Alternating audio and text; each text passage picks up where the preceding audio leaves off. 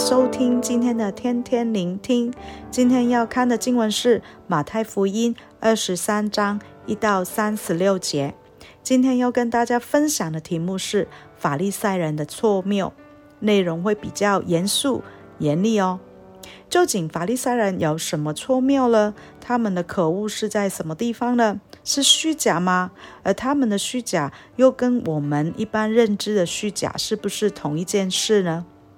例如，不知道大家有没有试过约一些朋友很久都没有见面的，然后一见面呢，就很有礼貌打招呼说：“喂，你瘦了耶，比以前更漂亮。”但是明明对方就是变胖了。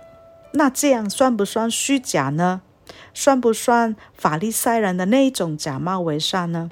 我想法利赛人的可恶不是这样，而是他们能说不能做，讲一套做一套，该做的不做，不该做的就做到绝。法利赛人的祸有几样？第一样就是十三节，他们把天国的门关了，他们拦主人进恩典的门。自己不尊主为大，也拦阻别人寻求主、学习神存全的道。他们使人进不去恩典的门，领受不到上帝的话，使真理的真意不能通达。然后十四节，侵吞寡妇的家产，他们用律法来合理经营贪婪犯罪的勾当。他们谋取暴利，压榨穷人；他们以虚假属灵的外表来诱骗单纯爱主的妇女做出奉献。然后十五节，勾引人入教，他们领人入教，但又没有带领人认识明白信仰的美善，走圣命的道路。然后呢，又误导人遵守宗教里面的恶，成为规条主义的信徒。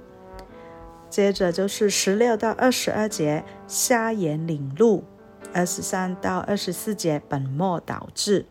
他们一昧很不切实际的去要求别人遵守严苛繁琐的规条，但又没有因着人的需要，实际的去施行公义、怜悯和信实。他们不会管。百姓的生活有多艰难，就是要要求他们去守住这些人为加增的规条，没有同理心，没有怜悯的行动，只有一昧的控告、定罪，而且另一方面又不会分轻重，不是礼物的贵重使人成圣，而是叫礼物贵重的乃是使人成身的主。然后二十五到二十六节，他们只有圣洁的外表。里面都是污秽。法利赛人用虚有其表的繁文缛节来掩盖、洗刷自己的恶，因为只有他们自己才会知道自己真正行善的动机，就是为了别人看他们是好人，是大善人。他们会做超过该做的，但都是为了自己的名望、荣耀，而不是为了爱神、爱人、荣耀神。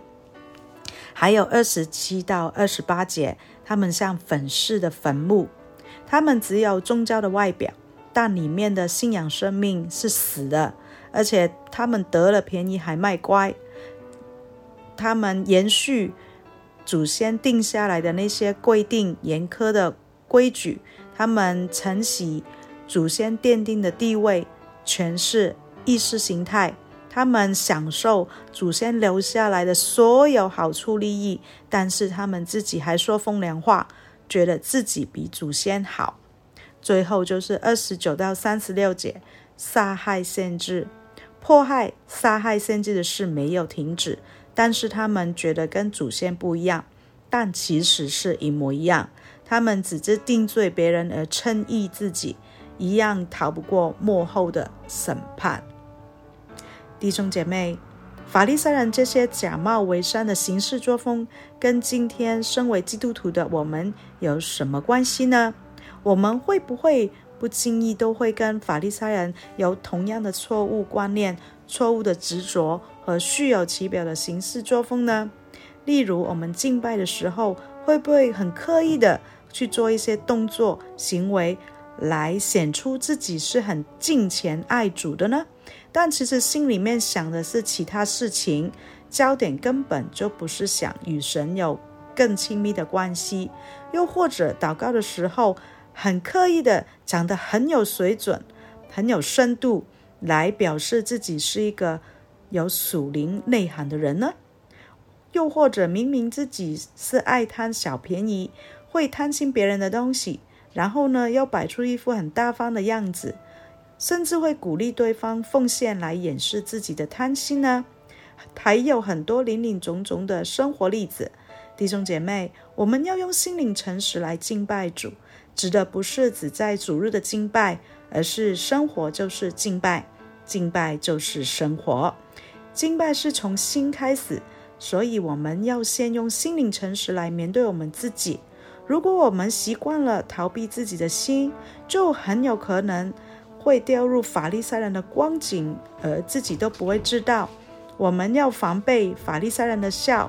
要保持警醒，弟兄姐妹，愿圣灵在我们里面光照我们，保守我们有属灵的敏锐度，好叫我们可以以真理的正义过每一天的生活，有热情服侍主，有怜悯服侍人，有父神的爱接纳照顾有需要的人。祝福大家。